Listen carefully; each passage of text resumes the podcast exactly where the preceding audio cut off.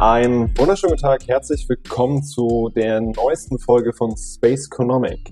Heute sitze ich hier mit Annika Zorn, Marcel Paul und Susanne Schäfer und wir reden über Studium und Lehre in Zeiten von Corona. Und alles, was damit zusammenhängt, sowohl von Dozentinnenseite als auch von äh, Studentinnenseite. Und äh, bevor wir thematisch einsteigen, vielleicht einmal kurz in die Runde. Annika Zorn ähm, ist seit ungefähr anderthalb Jahren bei uns am Lehrstuhl tätig. Und das Interessante ist, dass Annika und ich eigentlich schon viel länger miteinander hätten zu tun haben können, weil wir leicht zeitversetzt äh, in Halle einen Bachelor in Geografie mit dem Schwerpunkt Politikwissenschaft absolviert haben und beschäftigt sich momentan mit sozialwissenschaftlichen Klima- und Nachhaltigkeitsfragen und forscht unter anderem in dem Projekt Klimakonform. Hallo, vielen Dank für die Einladung. Marcel Paul wiederum ähm, ist heute hier für die Seite der StudentInnen. Wir wollen nicht nur über StudentInnen reden, sondern auch äh, mit den StudentInnen. Und Marcel Paul ist äh, selber seit 2017 ähm, Student bei uns an der Uni, studiert Deutsch und Geschichte für die gymnasiale Oberstufe und ähm, weil das noch nicht reicht, nur zwei Fächer zu machen, hat er sich jetzt noch dazu entschlossen, ab dem Wintersemester 2021 mit Latein zu beginnen. Und er wiederum wurde 2019 in den Studierendenrat gewählt und engagiert sich seit der Corona-Pandemie in der Corona-Beschwerdestelle. Das heißt, die Beschwerdestelle, an die sich Studierende wenden können, wenn es Probleme im Umgang mit DozentInnen gibt oder auch anderweitige Schwerpunkte, äh, Schwierigkeiten auftreten. Äh, schönen guten Tag. Und Susanne Schäfer ist seit 2015 bei uns am Lehrstuhl. Ähm, war vorher an der Uni Bayreuth und forscht ziemlich viel in Richtung Entrepreneurship, Gründungsaktivitäten, aber auch Migration, ähm, zum Beispiel auch im vergangenen Projekt HIT, also hochqualifiziert in Thüringen und widmet sich jetzt aber in dem Projekt äh, zusammen mit Annika Zorn äh, im klimakonform auch wieder stärker in Klimathemen und Nachhaltigkeitsthemen und hatte in dem Bezug auch schon vor zwei Jahren mit einer Studie zu Klimaoasen in Jena ein entsprechendes Thema. Hallo. Die Frage, die ich mir als allererstes stelle, wir sind hier remote unterwegs, wir sind, äh, sitzen alle mehr oder weniger im Homeoffice ähm, und können uns jetzt auch gerade nicht sehen. Aber wie, wie erlebt ihr die momentane Situation? Ist es die gefeierte Entschleunigung? Ist es eine unangenehme Mehrbelastung oder sind es dann quasi auferzwungene, in Anführungsstrichen, Freiräume? Ähm, also diese neue Zeit, in der wir jetzt irgendwie alle sind und irgendwie auch hineinkatapultiert wurden, ähm, bringt auf der einen Seite natürlich positive Seiten mit. Das heißt zum Beispiel, wir können zu Hause bleiben, wir haben keine sozialen Kontakte mehr, die uns vom Arbeiten abhalten, wir haben unglaublich viel Zeit. Ähm, andererseits natürlich auch ähm, negative Seiten. Also wir haben teilweise der Workload, der natürlich ganz weit oben steht. Ähm, diese so sozialen Kontakte, die uns natürlich fehlen, die uns wichtig sind. Also es ist ein ganz großes Thema, glaube ich, wo man einfach in spezifischer Weise nochmal nachhaken muss. Mhm. Und ähm, auf, auf Seite der DozentInnen, sag ich jetzt mal, äh, Susanne, wie ist es für dich momentan? Ähm, momentan empfinde ich die äh, Belastung vergleichbar mit vor Corona. Aber ähm, ja, als es so losging, gab es so ein, zwei Wochen, wo ich mich wirklich sehr entschleunigt gefühlt habe weil es einfach wenig Vorgaben von Seiten der Universität gab. Es, ähm, man wusste nicht so genau, wie es weitergeht. Meine Kinder waren nicht mehr in der Kita. Ähm, das war schon, habe ich als entschleunigend empfunden, aber als dann klar war, es gibt ein digitales Semester, äh, wir machen jetzt Dinge anders in der Lehre, ähm, war das schon am Anfang eine deutliche Mehrbelastung, weil man sich einfach in viele neue, ähm, ja, in das System, in die System, in neuen Systeme, aber auch die Lehre an sich, die Inhalte mussten umgestellt werden. Das habe ich als deutliche Mehrbelastung erlebt. Und jetzt, wo ich mich so dran gewöhnt habe, an äh, äh, die digitale Lehre ähm, geht sozusagen die, die Belastungsempfindung wieder so zu Vor-Corona-Zeiten zurück. Mhm. Und Annika, für dich? Ja, für mich war das auch phasenweise unterschiedlich. Als man an die Vorbereitung für das digitale Semester gegangen ist, war das natürlich sehr aufwendig. Äh, man muss sich neue Gedanken machen, neue Techniken ausprobieren und neue Konzepte entwickeln wie man auch eben digital gute Lehre hoffentlich äh, rüberbringen kann. Mm, mittlerweile habe ich das Gefühl, dass sich alle so ein bisschen daran gewöhnt haben und auch fast alles an Treffen und Meetings und so weiter digital stattfindet. Es gibt auch einige Konferenzen, die jetzt schon äh, wieder stattgefunden haben. Also ich habe das Gefühl, es normalisiert sich langsam wieder, aber halt digital. Also quasi ein anderes Normal, wie es ja auch gerne mal heißt. Ganz genau, sehr schön. Wie ist es denn ähm, für dich, ähm, Björn? Ja, äh, für mich ist, für, also wenn ich ehrlich bin, von Entschleunigung habe ich irgendwie gar nichts mitgekriegt. Also es ist ähm, dadurch, dass wir auch die, die Corona-Befragung von Unternehmen ähm, gemacht haben in Gesamt-Thüringen mittlerweile ähm, oder in einem Großteil von Thüringen, sagen wir so, ähm, ist halt einfach wahnsinnig viel. Also jetzt, jetzt kommen wir so langsam an den Punkt, wo dann auch die Nachfragen kommen, wann sind denn die Auswertungen fertig? Wir hätten gerne die Auswertung. Und in einigen Gebietskörperschaften läuft das Ding noch. Und so ist es halt einfach wahnsinnig viel. Also ich, ähm, ich glaube, ich neige auch einfach dazu, mir dann, dann Arbeit zu suchen, wenn es gerade irgendwie den Anschein hat, so es könnte ja gerade irgendwie ein bisschen weniger werden. Aber in dem Moment, wo dann sich alles andere gleichzeitig wieder hochfährt, ähm, wird es natürlich dann auch ganz schnell einfach zu einer, zu einer echt unangenehmen Mehrbelastung. Und das muss ich noch dazu sagen, also und das ohne, dass ich Kinder habe. Also das ist ja bei mir so ein Teil, der, der einfach wegfällt. Ähm, und wenn ich mir jetzt gleichzeitig vorstelle, ich wäre irgendwie in der gleichen Situation wie Susanne und müsste gleichzeitig noch meine, meine Kinder mit betreuen, Gottes Willen. Also ich, ich wüsste, ich wüsste ganz ehrlich nicht, und ich habe da auch einen, einen, wahnsinnigen Respekt vor, ähm, ich wüsste ganz ehrlich nicht, wie ich das in der Form irgendwie machen sollte. Also ähm, ja, also es ist schon sehr herausfordernd ähm, in der Zeit, als die Kitas geschlossen waren und allgemein äh, auch ähm, jetzt ist es zum Beispiel so, dass wenn Kinder irgendwelche Erkältungssymptome haben und wenn Kinder in der Kita sind, ist es quasi immer der, also sehr oft der Fall, äh, dass dann die Regularien ganz andere sind. Also es ist schon herausfordernd. Auf der anderen Seite ist man natürlich auch dran gewöhnt ähm, an die Belastung und ähm, und entwickelt auch so ein bisschen Strategien, damit umzugehen. Aber stimmt schon, also ich beneide immer die Kolleginnen und Kollegen, die keine Kinder haben. Was ich aber auch irgendwie sehr wichtig finde, hier an der Stelle nochmal, ähm, also worauf ich, worauf ich auch sehr viel Respekt auch habe, einfach für die Studierenden, die einfach auch schon Kinder haben, die haben wir ja auch. Äh, die haben ja natürlich neben dem ganzen Workload, den wir jetzt alle bekommen, von ganz verschiedenen Seiten, die auch nochmal mit ihren Kindern ähm, das Ganze irgendwie erledigen. Also das heißt, diese auch diese Trennung zwischen dem Arbeitsleben an der Uni und dem Privatleben, wo sie sich um ihre Kinder eben auch noch kümmern müssen, nebenbei, ähm, das ist natürlich auch nochmal eine große Herausforderung. Ja, de definitiv. Also ähm, wir, wir denken, das muss ich auch ehrlich von meiner Seite zugeben, so ich denke das auch, auch oftmals gar nicht mit, weil es jetzt nicht, nicht der in Anführungsstrichen traditionelle Weg ist, ähm, dann schon im Studium Kinder zu haben. Aber das ist natürlich ein, ein wahnsinniges Thema dann auch an der Stelle, wenn dann erwartet wird, naja, die Studentinnen haben ja jetzt alle Zeit, äh, also schrauben wir mal irgendwie den, den Workload hoch, weil die Präsenzveranstaltungen fehlen ja. Und dann muss ich mich aber gleichzeitig auch noch um, um Kinder an der Stelle kümmern. Und ich meine, als, als Studentin ist ja auch kann ich mich zumindest auch noch gut dran erinnern. Also ich habe ja eigentlich nie und immer frei.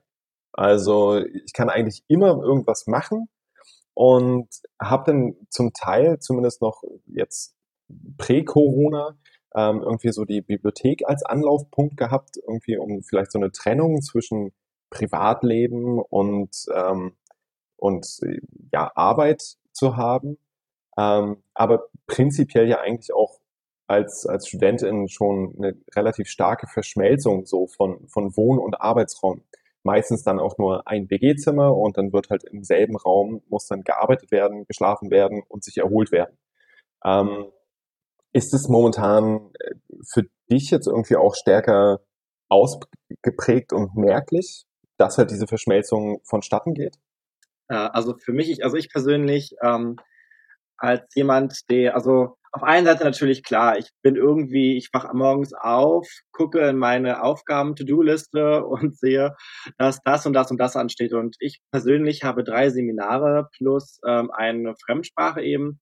Und ähm, von den drei Seminaren weiß ich halt, im einen muss ich irgendwie pro Woche jedes Mal vier Seiten schreiben, im anderen muss ich jede Woche ein neues Buch lesen und im anderen fahre ich irgendwo anders hin, ähm, wozu ich mich auch nochmal einlesen muss. Ähm, das alles sind Sachen, die im normalen Semester, glaube ich, anders gewesen wären. Weil wenn ich aufstehe und sofort an die Arbeit muss, ist es eigentlich fast wie jeden Tag. Ja, ich lese jeden Tag, ich muss jeden Tag was schreiben freue mich, wenn ich es mir habe, weiß aber auch, okay, ich habe heute vielleicht mal einen freien Tag dann am Wochenende, wo ich mal, wo es um mich gehen kann. Ähm, und da muss ich aber schon wieder gleich rein, weil schon das nächste Thema auch, äh, online steht und da muss ich mich da einlesen und das und das und das tun. Ähm, ich persönlich glaube einfach, dass ähm, wir alle in diese, diese Situation rein katapultiert worden sind. Äh, Gerade was die Lehre beantragt, ähm, glaube ich, ich sehr interessant auf äh, die äh, Antworten von Susanne warte, wie die Lehre schon vorbereitet worden ist. Ähm, ich glaube, das merkt man an dieser Stelle ganz deutlich, weil nämlich ähm, die Dozenten teilweise berechtigterweise ähm, kaum Ahnung oder nicht so viel, nicht sich so viel damit beschäftigt haben, was man alles irgendwie machen kann, was für Methoden gibt, äh, wie man das alles organisieren kann, die damit auch teilweise, ohne das Böse zu meinen, überfordert sind. Ähm, und das ist jetzt irgendwie das Resultat dahinter. Die Studierenden haben Arbeit, Arbeit, Arbeit, weil ganz viel ausfällt. Und ich persönlich habe so riesen Respekt eben, eben gerade vor diesen Studierenden, die nebenbei Kinder haben, die auch entsprechend vielleicht schon etwas älter sind oder keine Ahnung was noch dazu kommt, die nebenbei arbeiten müssen, auch noch mehr. Also ich arbeite ja auch ein bisschen, aber nicht so viel vielleicht wie andere. Ähm, ich frage mich ehrlich, äh, wie die das unter, unter Hut bringen wollen, weil das, und ich habe halt auch nur drei Seminare. Das ist krass. Hm. Und ähm, du hattest jetzt ja auch schon die, die Präsenzveranstaltung oder den Wegfall von Präsenzveranstaltungen angesprochen. Ähm, also ich meine, außer jetzt irgendwie so die ein oder andere Exkursion gab es ja de facto nichts. Und wir als Dozentinnen haben dann irgendwie so in die die Online-Lehr-Trickkiste gegriffen und geguckt, was so irgendwie alles möglich ist. Äh, von irgendwie aufgenommenen Vorlesungen, dezentralen Diskussionsformaten bis hin zu Online-Präsenzen. Und wie, wie ist das äh, für euch, Susanne und Annika? Also welche aus, aus Dozentinnen-Sicht, welche Formate bevorzugt ihr, was das Digitale angeht? Ich bin äh, dieses Semester in der Position, dass ich sehr, sehr viel Lehre mache. Ich mache acht äh, SWS. Ähm, ich vertrete auch Professor Sebastian Henn, unseren Lehrstuhlinhaber, der sich gerade im Forschungssemester befindet. Das heißt, ich habe wirklich ein ziemlich breites Portfolio von Vorlesungen zu Seminaren und Übungen. Und ähm, allgemein kann ich sagen, dass je kleiner die Gruppen sind, desto besser funktioniert ähm, die digitale Lehre.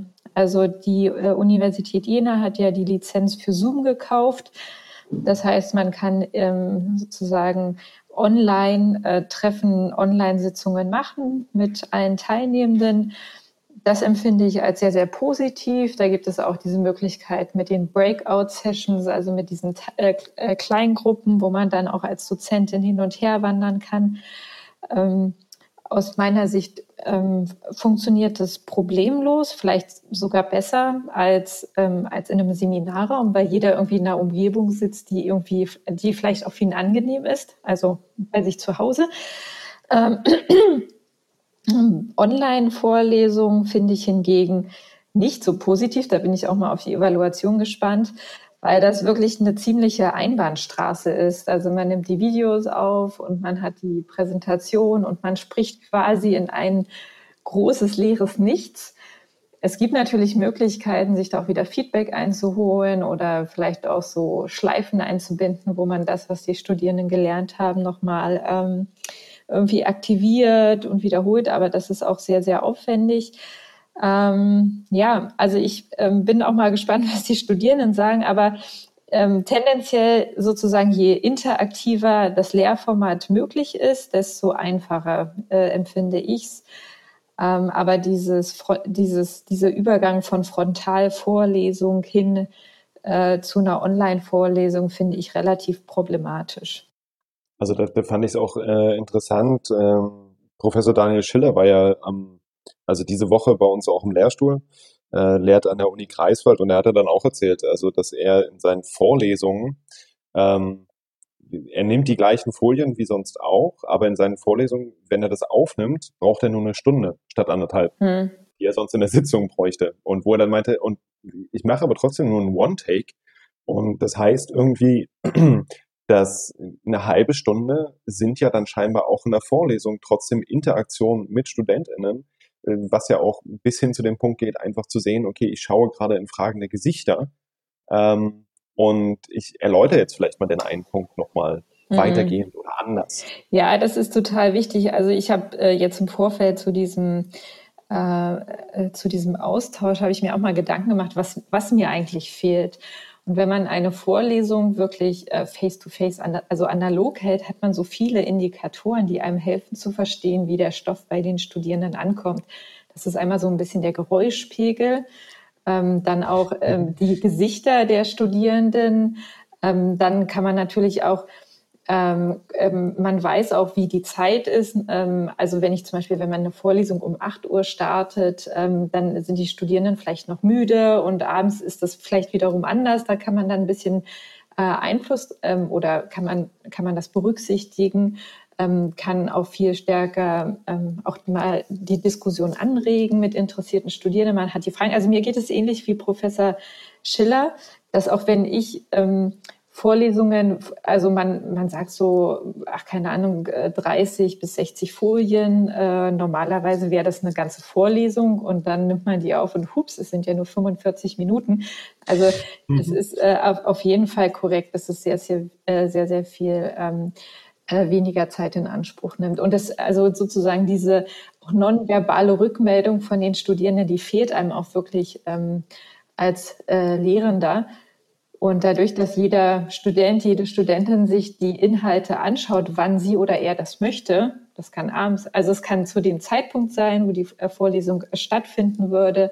Das kann äh, geballt sein, also kurz vor der Prüfung. Ich schaue mir alle Vorlesungsvideos geballt an. Also das will ich mir gar nicht vorstellen. Das ist ja eher wie, äh, wie, äh, wie nennt man das, Folter. Aber ähm, ähm, äh, meine, ich, ich, bezog, ich bezog mich jetzt auf meine eigenen Videos. Ja, also ich könnte mich jetzt, könnte mir jetzt nicht stundenlang das So, so, so habe ich es auch verstanden, ja. Okay. Ähm, ja, und dadurch, dass man darauf keinen Einfluss hat, ist, ist, ist, ist es wirklich äh, schwierig. Also ich denke, wenn es äh, irgendwann mal Lockerungen gibt, sollte man auf jeden Fall zuerst die Vorlesungen wieder aktivieren. Mhm. Aber, Aber ja, also das finde ich total spannend, was du sagst, weil ich habe auch eine Übung, äh, die ich als Präsenzveranstaltung über Zoom abwickle und das ist ein sehr interaktives Format und mir fällt es extrem schwer, diese Interaktion, weil in den Voreinstellungen die Kameras der Studierenden aus sind, was ja datenschutzmäßig total korrekt ist. Aber das bedeutet auch, dass ich den Großteil dieser Übung in schwarze Felder gucke und mhm. überhaupt keine Ahnung habe, essen die gerade, hören sie mir zu, sitzt da noch jemand? Mhm. Also gucken Sie verständnisvoll, gucken Sie fragend und ich finde das so extrem schwer, äh, quasi in so einen schwarzen Bildschirm zu sprechen, wo ich weiß, da sitzen jetzt 15 bis 20 Leute davor, aber ich weiß überhaupt nicht, wie die aussehen. Oder was sie so machen. Also ich weiß nicht, vielleicht kann Marcel das auch aus Studierendensicht mal äh, beurteilen, wie er sowas erlebt. Aber ich habe das Gefühl, dass da immer so wie so ein Gruppen, Dynamik ist, wenn einer die Kamera anmacht, dann machen vielleicht auch ein paar mehr Leute die Kamera an. Und ähm, wenn das eben keiner macht, dann bin ich so die Einzige.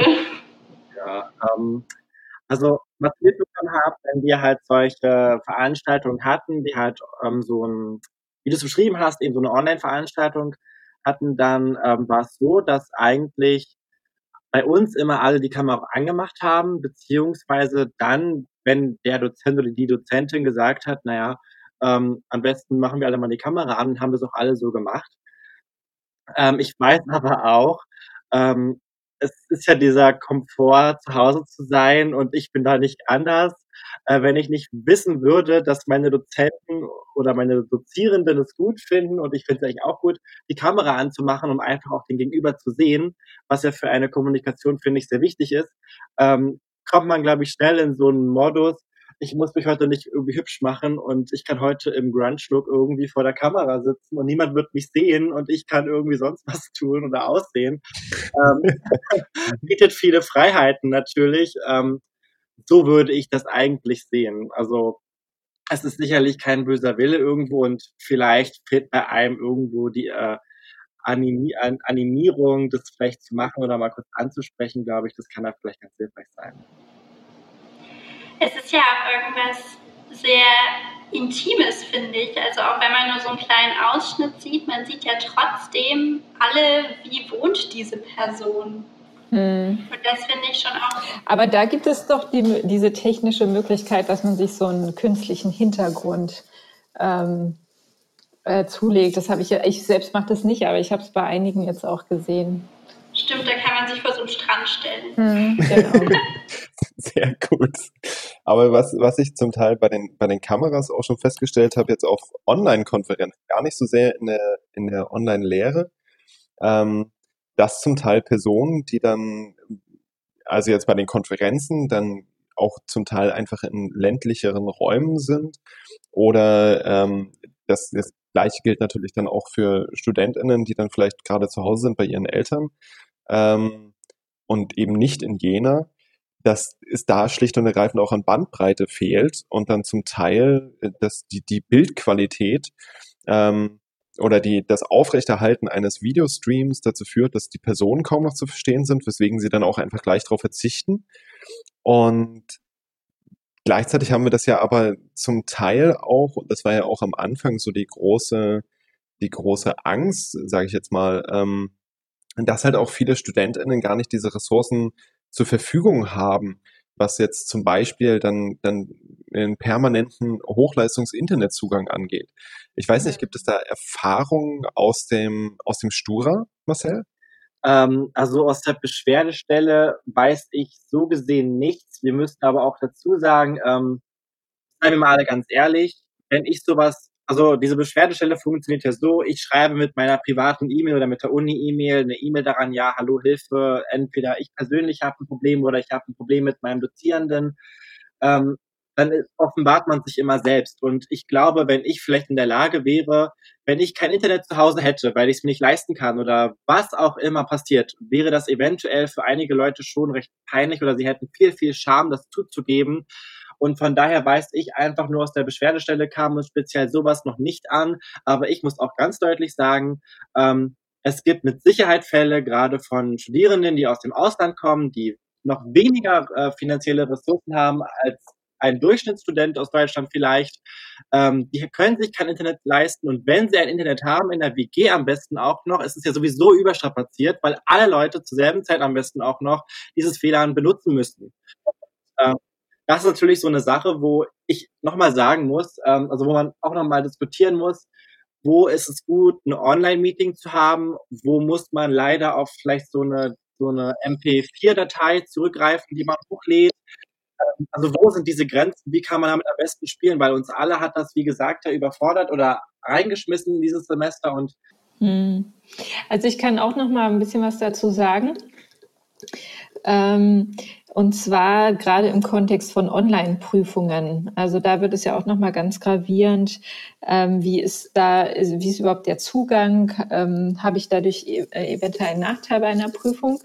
Und ich ähm, hatte jetzt äh, den konkreten Fall in einem Seminar, wo ich den Studierenden das überlassen habe, ob sie eine Präsenzprüfung ähm, absolvieren, also eine Klausur, ob die jetzt online oder ähm, in einem Hörsaal stattfindet. Und die Studierenden haben sich alle für die Online-Prüfung ausgesprochen. Ähm, und ich habe auch konkret nachgefragt nach äh, eventuellen Nachteilen, nach instabilen Internetverbindungen, an vielleicht fehlerhaften Laptops oder Computern. Ähm, mein Eindruck ist, ähm, vielleicht ist das bei uns im Fach nicht so verbreitet ähm, oder die haben sich nicht gemeldet, ähm, aber bisher bin ich, ähm, habe ich sozusagen noch keinen Studierenden getroffen, der gesagt hat, er, also die, die äh, Voraussetzungen zur Teilhabe an digitaler Lehre sind, ähm, sind zu schlecht, also dass er dadurch oder er oder sie massive Nachteile hat. Ähm, und gerade bei den ausländischen Studierenden habe ich das Gefühl, ich weiß jetzt nicht, woran das liegt, aber da hatte ich, äh, hatte ich bisher keine, äh, hatte ich nicht den Eindruck, dass, dass es da Nachteile gibt. Vielleicht sogar im Gegenteil, dass sie viel Wert legen auf eine gute Internetverbindung, damit sie mit ihrer Familie kommunizieren können. Also ich wäre wirklich mal gespannt, Vielleicht kann die Uni Jena da auch mal eine äh, wirklich umfassende Erhebung machen, um wirklich auch mal äh, herauszufinden, wer hat durch digitale Lehre massive Nachteile, ähm, wem fehlt die Hardware, ähm, ähm, wo ist das, ähm, also genau, also wo hakt genau, weil wir sprechen jetzt über viele Dinge, aber ähm, letztendlich wissen wir eigentlich nicht genau, wo der Schuh drückt. Deswegen gibt es ja jetzt dann aber auch eine, eine Befragung von, von 24 Unis in Deutschland, ist es, glaube ich, zu Studium und Lehre in Zeiten von Corona. Ähm, den Link würde ich nachher auch dann einfach in die, in die Show Notes noch mit unten reinpacken, ähm, wo es halt genau auch darum, darum gehen soll. So was, was lernen wir jetzt irgendwie da draus? Und unsere Uni hat ja auch äh, reagiert. Also als es dann auch wieder möglich war, zum Beispiel auch äh, Vorlesungssäle zu öffnen, wurden dann ja Vorlesungssäle auch dafür genutzt, bereitgestellt an, anstelle von jetzt zum Beispiel Bibliotheken, um einen Zugang zu zum VPN ähm, oder zum, zum Uninetz an der Stelle dann zu gewährleisten und halt entsprechend zum, zum Internetanschluss, ähm, damit Studentinnen sich dann dort reinsetzen konnten und dann dort auch ihre Seminare durchgehen konnten. Ähm, und wo ja aber auch von der Uni auch immer wieder die Ansage kam, wenn es sich vermeiden lässt, versuchen Sie bitte auf, auf Livestreamings oder auf äh, Live-Lehre, sage ich jetzt mal, Live-Online-Lehre zu verzichten, weil wir einfach die, die StudentInnen nicht, nicht verlieren wollen. Ähm, und keine äh, selbst wenn es jetzt nur ein, ein, ein Paar sind oder eine Handvoll von Personen sind, aber auch einfach zu sagen, nein, wir wollen irgendwie, wir wollen die komplette Uni dabei inkludieren. Und dazu zählen halt alle StudentInnen auch die, die momentan ähm, vielleicht Schwierigkeiten haben, was zum Beispiel einen Internetzugang angeht. Ähm, aber auch nochmal zu dem, zu der, zu der Kommunikation dann, ähm, was für mich wahnsinnig äh, schwierig ist ähm, und auch wahnsinnig schwierig ein, einzuschätzen war, äh, wir hatten ja jetzt dann auch ähm, unser Seminar zum Beispiel, Susanne, ähm, zu, zur Einführung in die Wirtschafts- und Sozialgeografie. Da hatten wir jetzt auch weitgehend auf dezentrale ähm, Aspekte umgestellt, versucht, den, den Studenten das zu ermöglichen, auch Gruppenarbeiten ähm, dezentral durchzuführen. Und wo ich aber dann jetzt auch gesehen habe, so in, in ein paar Fällen, wo, wo diese fehlende Präsenz natürlich auch dazu führt, dass diese Absprachen in Gruppenarbeiten erheblich erschwert sind. So, wenn ich halt eine Person per E-Mail nicht erreiche, ähm, dann, dann habe ich halt gar keine Möglichkeiten, diese Person in irgendeiner Form zu kontaktieren, weil, naja, der, der Punkt, wir sehen uns irgendwie alle mal im Seminar, mindestens zu, zur konstituierenden Sitzung, der ist halt ist halt nicht da. So, und dann stehe ich halt da und warte gegebenenfalls drauf, versuche dann auch die Person zu inkludieren, weil es könnte sich ja um eine Person handeln, die äh, die Schwierigkeiten in einem Internetzugang hat. Und dann, dann stehe ich gegebenenfalls da mit zwei Personen von dreien und weiß halt nicht, soll ich jetzt einfach anfangen, soll ich ohne die Person planen oder wie gehe ich damit jetzt um? Ähm, wie, wie war das in, also auch für dich, Marcel, also in deinen, in deinen Seminaren, habt ihr da Gruppenarbeiten gemacht, so dezentrale? tatsächlich ist mir genau das passiert. okay. Also ich kann es bestätigen, ich habe ein Seminar, da muss ich ein Referat halten, ähm, was ich einerseits ganz schön finde, dass tatsächlich diese Möglichkeit gegeben wird. Ähm, also die Dozentin sagt uns, ähm, wir können das eben so on, also sage ich, man kann das, sie hat uns ganz genau erklärt, wie man das macht mit, Präsent, mit äh, Präsentation von Windows und Einsprechen, fand ich total cool. Ich kannte das gar nicht. Ähm, einerseits finde ich es halt gut, aber auf der anderen Seite kann ich halt nur das bestätigen, was du sagst. Ähm, sie hat gesagt, ähm, das sind die Gruppen ähm, und keine Ahnung, da gab es irgendwie vielleicht einen Fehler auch noch in, bei Moodle unserem und Fridolin, unseren Freundinnen in der Uni. Ähm, ähm, jeweils wurde mir wurde uns dem gesamten Kurs nicht angezeigt, wer ist jetzt Gruppe A, wer ist Gruppe B, wer ist Gruppe C. Und ähm, ich bin, ich habe das Glück, dass ich in der letzten Gruppe bin irgendwie und ich habe ja einen genug Vorlauf gehabt, meine Gruppenmitglieder zusammenzusuchen. Ich weiß es bis heute nicht. Also ich habe eine Person gefunden und ähm, ich habe sofort gesagt, hier meine Nummer WhatsApp, so dass wir uns so gut wie möglich gleich alles, alle Kanäle aufgeschaltet so. Ähm, aber ich sage halt auch genau, das kann halt passieren, dass man halt aufgrund, dass man sich nicht sieht oder dass andere Leute vielleicht nicht reagieren oder wieder aus dem Seminar raus sind oder es nicht kommunizieren. Das führt einfach, kann einfach zu Problemen auch gerade führen, gerade wenn, wenn die Prüfungsleistung dann, ähm, ich will das niemandem unterstellen, um Himmels Willen, aber wenn ich als Dozent oder als, so, ähm, als Dozentin von mir jemand habe, der aufgrund dieser Probleme vielleicht ein schlechtes Referat gehalten hat, kann es eventuell dazu führen, dass meine subjektive Wahrnehmung mich dazu verleitet, eine schlechtere Note zu geben. Und das ist einfach so, ah, Hilfe. Hm.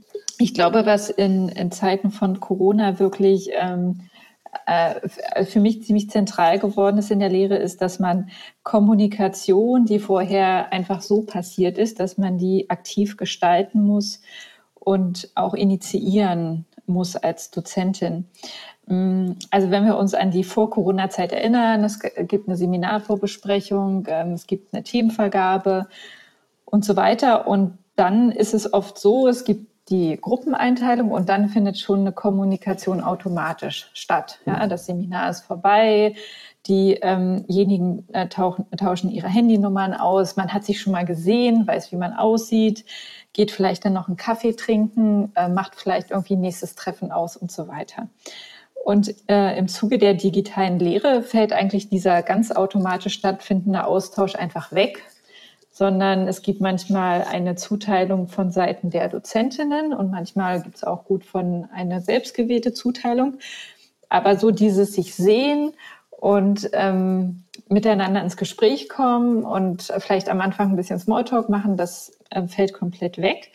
Und ich denke, dass mh, mm, ich denke, da sind beide Gruppen so ein bisschen in der Verantwortung. Ich glaube, auf der einen Seite müssen auch Dozentinnen die Kommunikation zwischen Studierenden auch ermöglichen. Aber gleichzeitig müssen Studierende da auch aktiv ähm, ähm, Informationen oder die Kommunikation einfordern.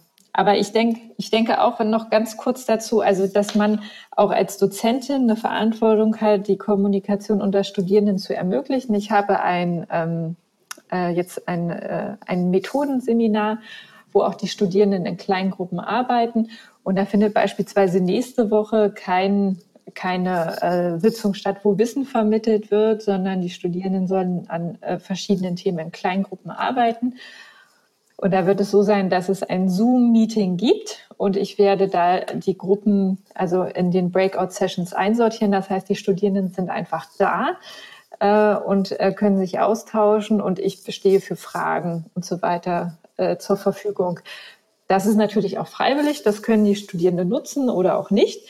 Aber es gibt ihnen jetzt erstmal die Plattform, ähm, überhaupt miteinander in den Austausch zu kommen, weil natürlich auch die Software, die für Lehrende zur Verfügung steht, die haben auf die können ja Studierende nicht zwangsweise zurückgreifen. Und ähm, noch ein Punkt ist, also es gibt ja, das gab es ja auch schon vor Corona, dass ähm, ja, Gruppenarbeiten natürlich auch mal von einer gewissen Dynamik geprägt sind. Es gibt immer Zugpferde und dann solche, die vielleicht sich ein bisschen eher mitziehen lassen. Und mein Eindruck ist, dass das Corona ein bisschen verstärkt. Also dann hat man plötzlich eine Vorbesprechung mit einer Gruppe äh, digital und da ist halt nur ein Student von einer äh, dreiköpfigen Gruppe da und die anderen lassen sich entschuldigen Äh, und ich weiß noch nicht mal, wie die Leute aussehen, die anderen Studentinnen. Äh, und ähm, äh, ich kann, also es wäre jetzt auch für mich zu viel Arbeit, die anzuschreiben und, und fragen, ja, wo sind sie gewesen? Das ist ja auch ein bisschen Kindergarten. Wenn äh, vor Corona-Zeiten habe ich die im Seminar gesehen, da habe ich die einfach mal auf dem Flur angesprochen und so weiter. Also da hat man dann auch mehr Möglichkeiten der Kontrolle. Ähm, also das sehe ich schon so ein bisschen kritisch und denke, da müsste halt von unterschiedlicher Seite, also sowohl von Studierendenseite als auch von Dozentinnenseite, ähm, muss da auch ein bisschen ähm, sozusagen das angegangen werden. Aber das, das sind halt, das sind, sind nämlich genau, sind nämlich genau die Probleme. Also da, äh, bei unserem Seminar am Anfang standen wir ja vor, vor genau derselben Herausforderung. Also Moodle, unser wunderbar volles Moodle, ähm, hatte den Zugang auch entsprechend gesperrt. Also das heißt, die, die Studentinnen konnten nicht einsehen, in welcher Gruppe sie sind, was halt dann dazu führte, dass wir A, alle Namen quasi offenlegen mussten, äh, sagen, also quasi im Forum in Moodle gepostet haben, so hier, das ist ihre Gruppe. Ähm, das und das Thema äh, bearbeiten sie zusammen. Und da dann aber trotz allem nicht alle äh, darauf zugreifen konnte wegen der, wegen der Zugriffsbeschränkungen, die Studentinnen wiederum in den Einsichten in Moodle haben, äh, mussten wir dann quasi immer eine E-Mail an alle Gruppenmitglieder, es waren zwischen zwei und vier Personen, schicken und halt sagen, so, das ist, das ist Ihre Gruppe, bitte stimmen Sie sich ab, äh, das Thema finden Sie dort und dort. Ähm, um dann überhaupt äh, so, so, so ein Grundlagen äh, quasi zu schaffen für die, für die Kommunikation.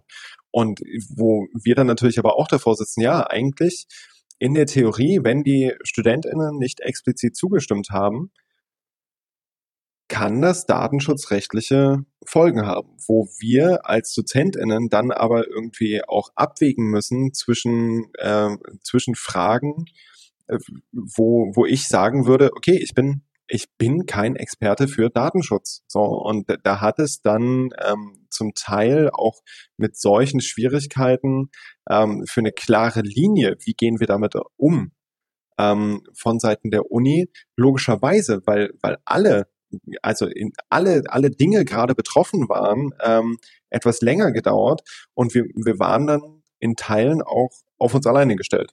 Ähm, und mussten in Teilen alleine damit umgehen, hatten aber, und das muss ich an der Stelle auch dazu sagen, natürlich immer die Servicestelle lehren im Hintergrund, ähm, die bei solchen Problemen und Schwierigkeiten auch ansprechbar war. Das finde ich echt gut, dass es da solche Stellen gibt, sage ich mal, wo ihr euch dran wenden könnt. Ähm, was ich jetzt auch noch weiß, ist gerade, also ich bin ja im Lehramt und ich bekomme das ja mit dem Praxissemester auch mit. Und ähm, ich meine, also das wisst ihr vielleicht gar nicht, aber die Leute, die im Praxissemester jetzt sind, ähm, die, die eventuell sogar ins Ausland wollten, die haben natürlich riesengroße Probleme, ähm, nicht nur finanziell, sondern auch einfach mit der Kommunikation in der Schule. Ähm, als, also als ich im Praxissemester war, im, das war vom Oktober bis zum Februar, also genau bevor Corona ausgebrochen ist, da war ich so dankbar für. Ähm, schon damals gab es riesengroße Probleme mit äh, dem Praktikumsamt, das sich um darum kümmern, also kümmern sollte. Und weil die einfach teilweise nicht kommunizieren, weil ähm, sie sehr, sag ich mal, strikte, äh, sehr strikte Gedanken haben, irgendwie wie etwas umzusetzen zu sein scheint. Und man muss immer für sie Zeit haben, so in der Hinsicht. Und ähm, genau dieses Verhalten des Praktikumsamtes ähm, ist jetzt wieder mal so, dass es im Praxissemester während Corona total also noch schlimmer wird, weil die Praxissemesterstudierenden überhaupt keine Rückmeldung vom Praktikumsamt bekommen und das Problem ist jetzt, wenn die Praktik, äh, Praktikumsabsolventinnen im Lehramt auch noch irgendwelche Fehler machen, unbewusst, das war auch schon während des Praktik, also während meiner Zeit so, ähm, dann gibt es da einfach keine Gnade vom Praktikumsamt. Und das finde ich so krass. Das, das beschäftigt uns irgendwie alle im Lehramt, dieses wirklich katastrophale Praktikumsamt irgendwo, die vielleicht unterbesetzt oder was weiß ich, was da für Fehler drin liegt. Ähm, genau diese Leute haben jetzt riesengroße Probleme mit ihrem Praktikum. Hm. Aber das, das sind halt, wenn ich, wenn ich da kurz einhaken darf, ähm, das sind aber auch Sachen, so da absolut. Ähm, wir, wir sind ganz offiziell von der Unileitung, und da, da muss ich halt die Uni als Institution auch gerade einfach in Schutz nehmen, wir sind von der Unileitung dazu angehalten, auf die Situation Rücksicht zu nehmen. Mhm. Was, was sich durch alles durchzieht. Also sei es die Bewertung von Prüfungsleistungen, das, was du vorhin auch ansprachst, ähm, sei es dann, dann Schwierigkeiten in der Anmeldung, Schwierigkeiten bei Fridolin, ähm, Schwierigkeiten beim Moodle, Internetzugang, dass wir da einfach auch versuchen sollen, und das ist meines Erachtens auch der, der richtige Ansatz, versuchen sollen, allen StudentInnen die, die Weiterführung ihres Studiums, die Ableistung von, von Leistungspunkten auch entsprechend zu ermöglichen. Und das ist, das ist halt etwas, da, da sehe ich definitiv, äh, definitiv auch die, die entsprechenden Dozentinnen in der Pflicht. Also da sind wir als Lehrkräfte in der Pflicht, äh, diese, diese Rücksichtsnahme an der Stelle auch zu, zu leben. Mhm.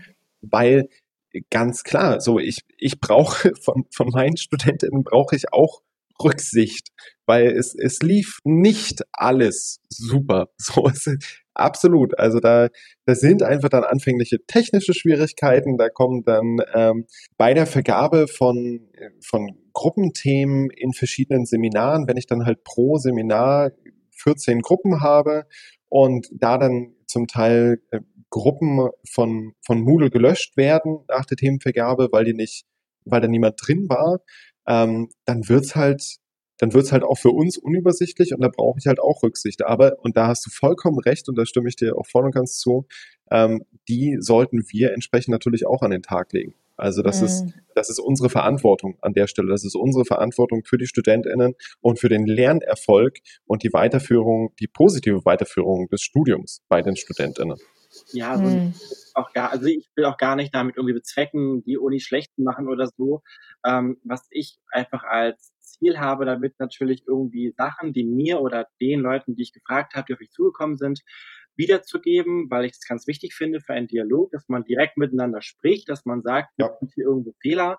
Und ähm, ich persönlich bin auch sehr dankbar oder auch alle sind eigentlich dankbar für die Uni Jena, weil ich glaube, viele, ähm, also vieles hat die Uni Jena auch ermöglicht, gerade was Notfonds anbetrifft oder diese Laptop-Spenden. Das ist richtig super und gut gelaufen und großes Danke von den ganzen Studierenden, glaube ich. Dennoch sollte es nicht verschwiegen werden, wo einfach Probleme sind.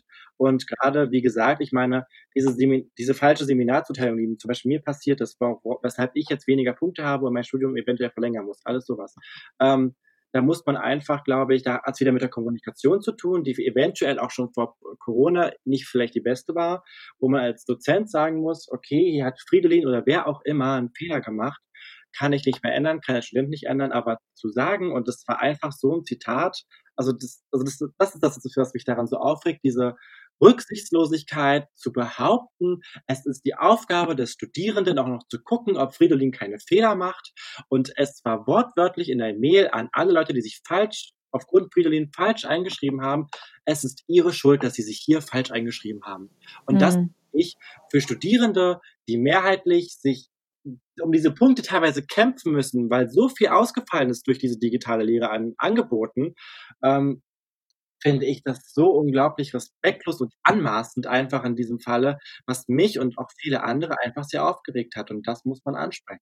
Äh, also mein äh mein Erfahrungshorizont ist da natürlich auch äh, begrenzt. Ich ähm, kenne jetzt nicht alle Lehrenden der FSU Jena, aber die, die ich kenne, die ähm, versuchen schon ähm, ähm irgendwie äh, auf die Situation Rücksicht zu nehmen und äh, verstehen auch, dass es so ein Geben und Nehmen ist. Ähm, und ähm, ich, ich hoffe einfach nur, dass es ein extremer Fall ist, den du jetzt geschildert hast, Marcel, ähm, weil das natürlich ja nicht sein kann, dass man durch irgendwie, also wir wissen ja, wie Fridolin läuft, dass es da auch mal Probleme gibt hier und da, dass, äh, dass es dadurch zu massiven Nachteilen kommt. Ich glaube, das sind halt alles so technische Probleme, die durch Corona verstärkt werden, denn sonst würde man sich ja vielleicht irgendwie in Live noch sehen. Und ich habe den Eindruck, dann könnte man solche Sachen sehr schnell so informell klären. Also gerade was so Anmeldungen zu Veranstaltungen und so weiter angeht, gab es bei mir auch manchmal Probleme in meiner Übung. Ähm, und da hatte ich das Gefühl, dass das sonst über so ein informelles Reden im Vorlesungs- oder Seminarraum äh, passiert zwischen den Studierenden. Und das fällt halt jetzt einfach weg, weil diese Kontakte fehlen. Oder so ein Ansprechen, ähm, dass man sich irgendwie wundert, dass die Veranstaltung komisch in Fridolin dasteht und sowas. Also dieses Ganze mal eben kurz nachfragen, muss man jetzt immer richtig institutionalisieren mit einer E-Mail oder einem Anruf. Und ich glaube, dass viele diese Hürde dann nicht nehmen und es eben einfach so machen, wie sie denken. Und dass dadurch extrem viele Missverständnisse von beiden Seiten, äh, sowohl Lehrenden als auch Studierenden, entstehen könnten. Ja, und ich nehme auch an, dass das, was mir passiert ist, auch ein extremer Ausnahmefall war. Bin ich vollkommen mit und ich habe es sonst noch nie erlebt irgendwie. Und die Dozenten, die ich auch erlebt habe, die waren auch sonst immer irgendwie sehr ähm, verständnisvoll, sie haben das verstanden auch und so weiter und so fort. Ähm, dennoch, glaube ich, worauf ich einfach hinaus möchte, ist auch, dass die eben, was du angesprochen hast, Annika, ähm, diese Kommunikation, die zwischen Dozierenden, Professoren, Professorinnen und ähm, Studenten, also Studierenden teilweise stattfindet, ähm, ist, glaube ich, wie gesagt, es gibt jetzt durch diese sehr eingeschränkte Kommunikationsweise während Corona natürlich dahingehend, dass die Merkmale, die die es schon vorher in der Kommunikation waren, also diese Schwierigkeiten, gerade eventuell durch Hierarchie oder was weiß ich was, kommen jetzt noch viel deutlicher zutage, also oder können deutlicher zutage kommen, wenn vielleicht ein Dozierender denkt, Studenten sind alle ein bisschen doof.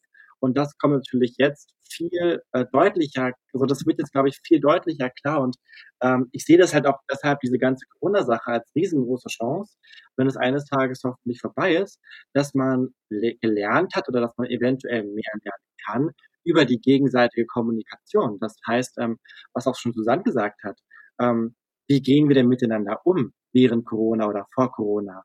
Ähm, wie, was, welche Gesprächsnormen haben wir eigentlich? Wollen wir jemanden sehen, wenn wir miteinander sprechen? Und ähm, was denken wir von einem anderen? Ähm, das finde ich sind wichtige Punkte, die wir auch nach Corona noch beibehalten sollten. Definitiv. Also das, ähm, das ist aber auch das, das Schöne, was jetzt, glaube ich, auch schon relativ deutlich geworden ist.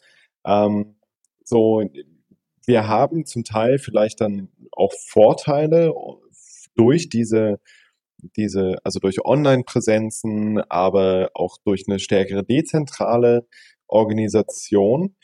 Aber, und das ist, äh, das ist ein ganz zentraler Punkt, ähm, die Live-Kommunikation, die halt einfach mal nebenher möglich ist, fehlt.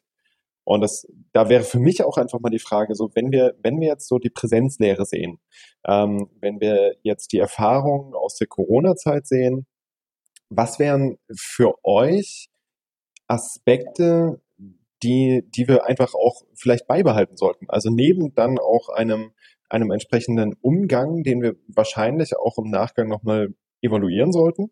Ähm, aber was wären so so denkbare Seminarmuster. Also zum Beispiel zu sagen, okay, ich habe drei Wochen lang habe ich ein dezentrales Seminar und dann trifft man sich mal und hat dann aber die Möglichkeit quasi in so eine so eine Mischung aus Präsenz und Online-Lehre zu gehen.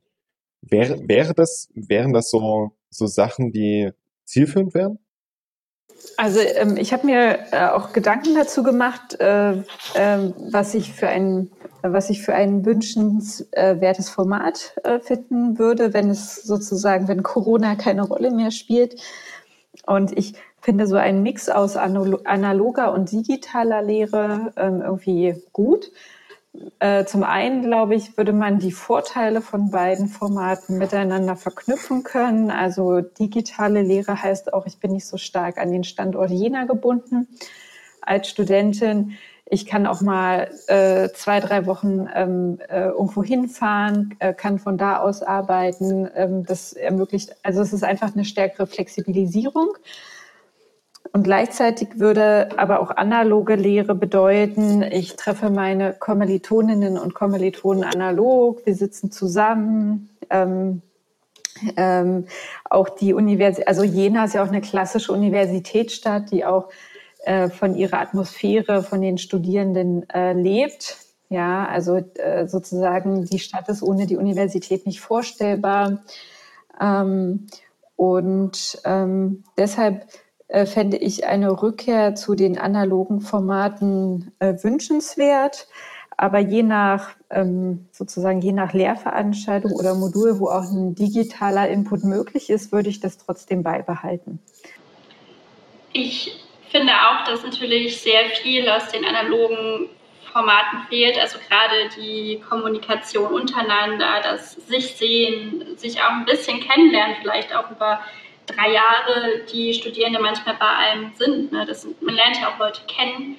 Ähm, das finde ich fehlt schon sehr, wo ich zusätzlich zu dem, was Susanne gesagt hat, auch noch Potenziale sehe, ist, dass Online-Lehre, wenn man das gut macht, natürlich auch Verknüpfungen unter, so zwischen Universitäten möglich macht.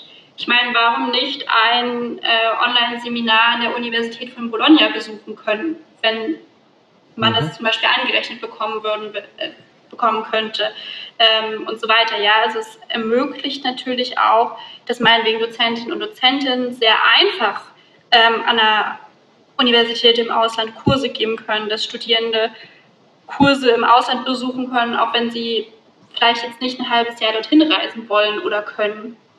Und das sind, denke ich, auch Potenziale, die man sehen muss, wenn man das gut verwendet und einsetzt.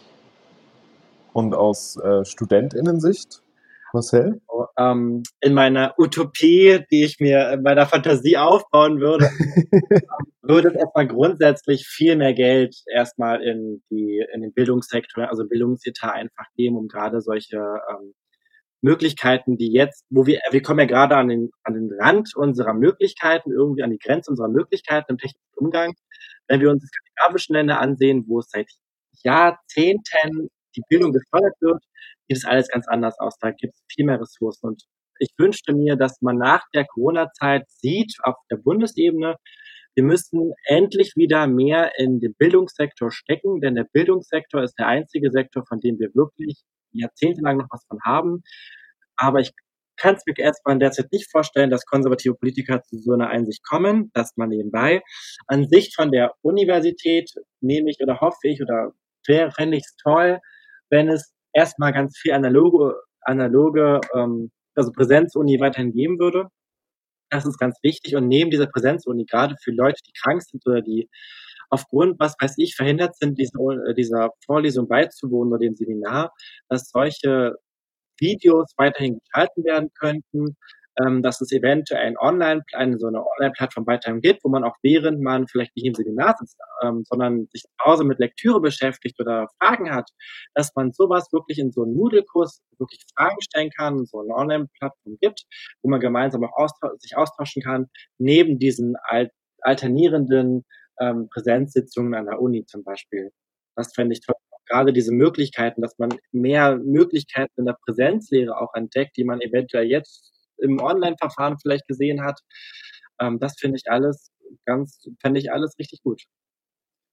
Also quasi dann auch einfach mal zu sagen, okay, wenn ich gerade eine Vorlesung halte, warum nicht einfach nebenher die Kamera laufen lassen und äh, StudentInnen die Möglichkeit geben, dann auch dem Ganzen zu Hause beizuwohnen, zum Beispiel. Also richtig, was ist halt mit den Studenten, die wie gesagt krank sind, langzeitkrank, also nicht nur eine Woche, sondern vielleicht auch zwei, drei, vier, fünf, sechs Wochen.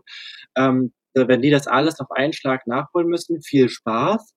Ähm, ich, also wie gesagt, es ist dieser Stich, diese, dieses, dieses, Stich, dieses Stichwort mit Chancengleichheit wieder, ja, so wo stehen Studierende, die eventuell nicht dieselben Chancen haben.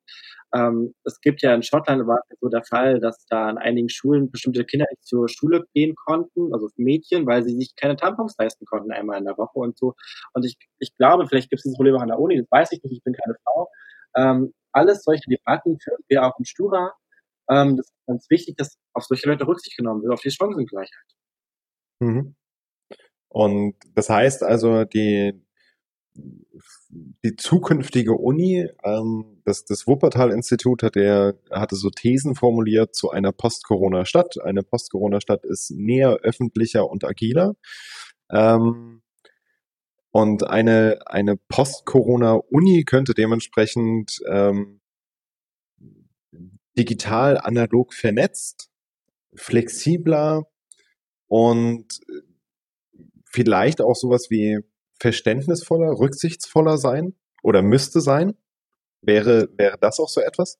Genau, also ich glaube, im Endeffekt einigt sich das alles vielleicht unter den Begriff Transparenz. Also, dass man viel mehr Transparenz im Inhalt gibt, Transparenz in der Lage, in allem, was passiert, eigentlich mitteilt, also dass die Kommunikation viel stärker ausgebaut werden kann, ja, dass es viel mehr Möglichkeiten gibt. Das, das wäre halt richtig toll, anstatt irgendwie jede Woche einmal im Seminar zu sitzen, in stickigen Räumen am besten auch noch, ähm, sondern dass man wirklich gemeinsam Lehre erlebt. Das fände ich, glaube ich, ein super Standpunkt. Mhm. Und gibt es sonst noch äh, von euch irgendwie vielleicht auch Wünsche oder, oder Forderungen? Also Marcel, du hattest ja, hattest ja auch schon einige formuliert, ähm, aber vielleicht auch von, von Seiten der DozentInnen an die, an die StudentInnen? Ähm, vielleicht von Seiten der DozentInnen auch erstmal an die Uni. Also ich wünsche mir natürlich auch, dass es bestimmte Handreichungen auch für Lehrkräfte gibt, dass auch wir irgendwie unterstützt werden, indem es zum Beispiel ähm, vermehrt didaktische Angebote, also Kurse über didaktischen Angeboten für Online-Lehre angeboten werden. Ähm, denn ich denke, es gibt sehr viele Tools, die ich jetzt vielleicht noch nicht kenne und wo ich jetzt auch einfach nicht die Zeit habe, mir die alle anzuschauen und alle auszuwerten ähm, und wo ich auch auf datenschutzmäßig sichere Varianten zurückgreifen kann, ähm, die ich ohne ja, Sorgen meinen Studierenden ja, geben kann, ohne dass ich mir jetzt da Gedanken um den Datenschutz machen muss. Ähm, und von den Studierenden ja, wünsche ich mir natürlich auch ein bisschen Verständnis äh, und das an Engagement, was sie eben gerade in ihrer wahrscheinlich sehr, sehr schwierigen Situation aufbringen können. Ähm, aber ansonsten muss ich sagen, bin ich mit meinen Studierenden eigentlich relativ zufrieden. Ja, also klar könnten manche engagierter sein, aber ich glaube, das ist in einer Präsenzlehre jetzt nicht anders. Zum jetzigen Zeitpunkt oder jetzt gegen Ende der Vorlesungszeit wünsche ich mir einen, einen ehrlichen Austausch zwischen ähm, Studierenden und Dozentinnen ähm, ja zu den Sachen, die gut und nicht so gut gelaufen sind. Also, weil ich denke, nur so können wir voneinander lernen. Und deshalb für alle Studierenden, die ähm, diesen Podcast hören, äh, nehmen Sie an den Evaluationen teil und geben Sie Feedback, also nicht nur das Kreuzchen machen, sondern vielleicht auch den einen oder anderen Satz hinschreiben. Also für mich sind die als Dozentin sehr, sehr wichtig, diese Rückmeldungen. Ähm, denn ich gehe davon aus, dass wir auch im Wintersemester kein vollständig analoges Semester haben und dass wir zumindest einen Teil der Lehre ähm, immer noch digital organisieren werden. Ich fand diesen Austausch sehr hilfreich, weil ich bisher von Studierenden relativ wenig Feedback bekommen habe. Ich habe auch ähm, eine anonymisierte Möglichkeit eingerichtet, dass sie mir direkt Feedback geben können, also schon vor der äh, offiziellen Evaluation. Und da steht jetzt nicht so besonders viel drin. Und ich habe mich die ganze Zeit so gefragt, liegt das jetzt daran, dass sie alle zufrieden sind oder dass sie überhaupt keine Lust haben oder genau, das mhm. ist so ein bisschen die Frage und es hat jetzt einfach ähm, mir sehr gut getan, mal so eine Studierendenperspektive wirklich zu hören. Ähm, genau, das war für mich auf jeden Fall sehr hilfreich. Zu den, zu den Evaluationen, so das hatten wir bei uns im Seminar dann auch drin bei Moodle. Und da bin ich auch äh, an der Stelle Shoutout an meine StudentInnen sehr, sehr dankbar für das Feedback, was wir bekommen haben. Da hat sich echt also ein gutes Drittel beteiligt und auch mit, mit weiteren Ausführungen zu den Diskussionsformaten. Und bin auch froh, dass wir das im laufenden Semester entsprechend anpassen konnten. Hast du, Marcel, noch abschließende Worte von deiner Seite? Also grundsätzlich bedanke ich mich für dieses tolle Gespräch. Es war toll, glaube ich, dass auch die Studierenden irgendwo gehört werden. Ich glaube, das geht manchmal etwas unter, habe ich den Eindruck.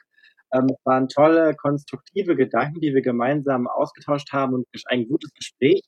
Ähm, an dieser Stelle auch nochmal natürlich hinter all der Kritik, die ich immer gerne ähm, sage, ein großes Danke an die Uni Jena, dass natürlich im Rahmen, wie es jetzt läuft, nicht alles schlecht ist. Ähm, es gibt Verbesserungsmöglichkeiten, aber die gibt es vielleicht noch immer. Ähm, wie gesagt, ein großes Danke gerade an die Spender und Spenderinnen für die Corona-Notfonds, für die Laptop-Spenden, für die Möglichkeiten, ähm, das WLAN der Uni zu nutzen, wenn man zu Hause keins hat zum Beispiel. Ähm, alles sowas sind kleine Teile, die man, die einfach für viele Leute große, große, eine große Unterstützung darstellen. Perfekt, danke. Ähm, so, das war's dann mit der heutigen Space Economics Folge. Ähm, vielen, vielen Dank, dass ihr, dass ihr da wart. Vielen Dank, dass ihr mitgemacht habt. Ähm, auch von meiner Seite, ähm, ja, herzlichen Dank vor allem auch an, an Marcel ähm, als äh, ja, Student an der Uni, dass du dich hier auch entsprechend mit eingebracht hast. Und wenn ihr weitere Infos äh, zum äh, zu unserem Lehrstuhl haben wollt, dann schaut einfach entweder auf unserer Homepage oder auf Twitter oder Instagram unter video-jena vorbei. Und ansonsten haben wir das gelernt für heute. Recht herzlichen Dank für die Aufmerksamkeit und einen schönen Tag noch. Tschüss.